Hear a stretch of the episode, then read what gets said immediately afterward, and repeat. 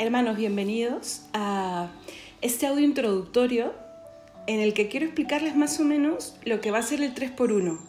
Algo de información deben haber recibido ya, pero como primer audio o como audio cero, quiero contarles que sí, en este mes del corazón de Jesús, la idea es que nos reunamos 30 veces eh, diariamente, aproximadamente al mediodía, para eh, contarles un poco de la espiritualidad del corazón de Jesús.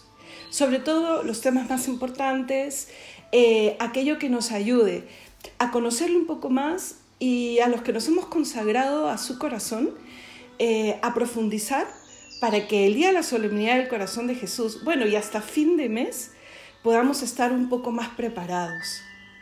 ¿Por qué hemos considerado importante este apostolado, este 3 por 1? Porque, mira, esta espiritualidad, estoy cada vez más convencida que realmente es la respuesta que cada persona, cada mente, cada corazón eh, anhela en lo más profundo de su ser. Cuando uno mira el corazón de Dios, cuando uno mira a Dios hecho hombre que nos muestra su corazón, realmente se encuentra con el misterio del Dios con nosotros. Está todo ahí. No quiero eh, adelantarles lo que luego vamos a ir viendo, pero sí quiero que nos preparemos a encontrarnos con el amor, pero con el amor verdadero, ¿vale?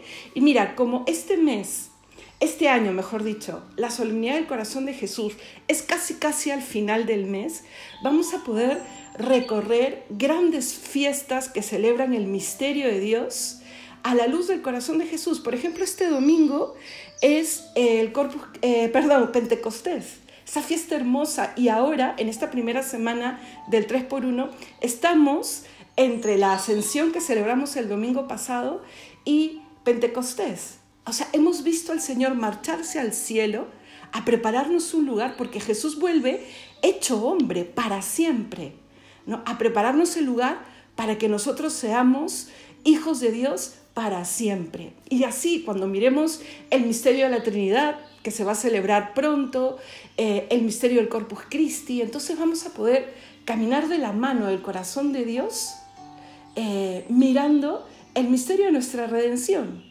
y también dejando que nos responda a, como les decía al principio, ¿no? a, esos anhelos del día a día, ¿no? a esos mm, porqués. ¿Por qué eh, respondo yo afectivamente, emocionalmente, pasionalmente, así a cada suceso de mi vida? ¿Cómo respondió Cristo? ¿Cómo responde Cristo, que también tiene un corazón de, de hombre, de ser humano? Porque es verdadero Dios y verdadero hombre. Por supuesto que quiero recibir todas vuestras sugerencias, ya sea en el mismo podcast o eh, los que están recibiendo a partir de este eh, grupo que hemos hecho grande en WhatsApp también. Entonces, hagamos de esta aventura algo eh, nuestro, ¿vale? Entonces nos encontramos en el siguiente audio y que Dios te bendiga.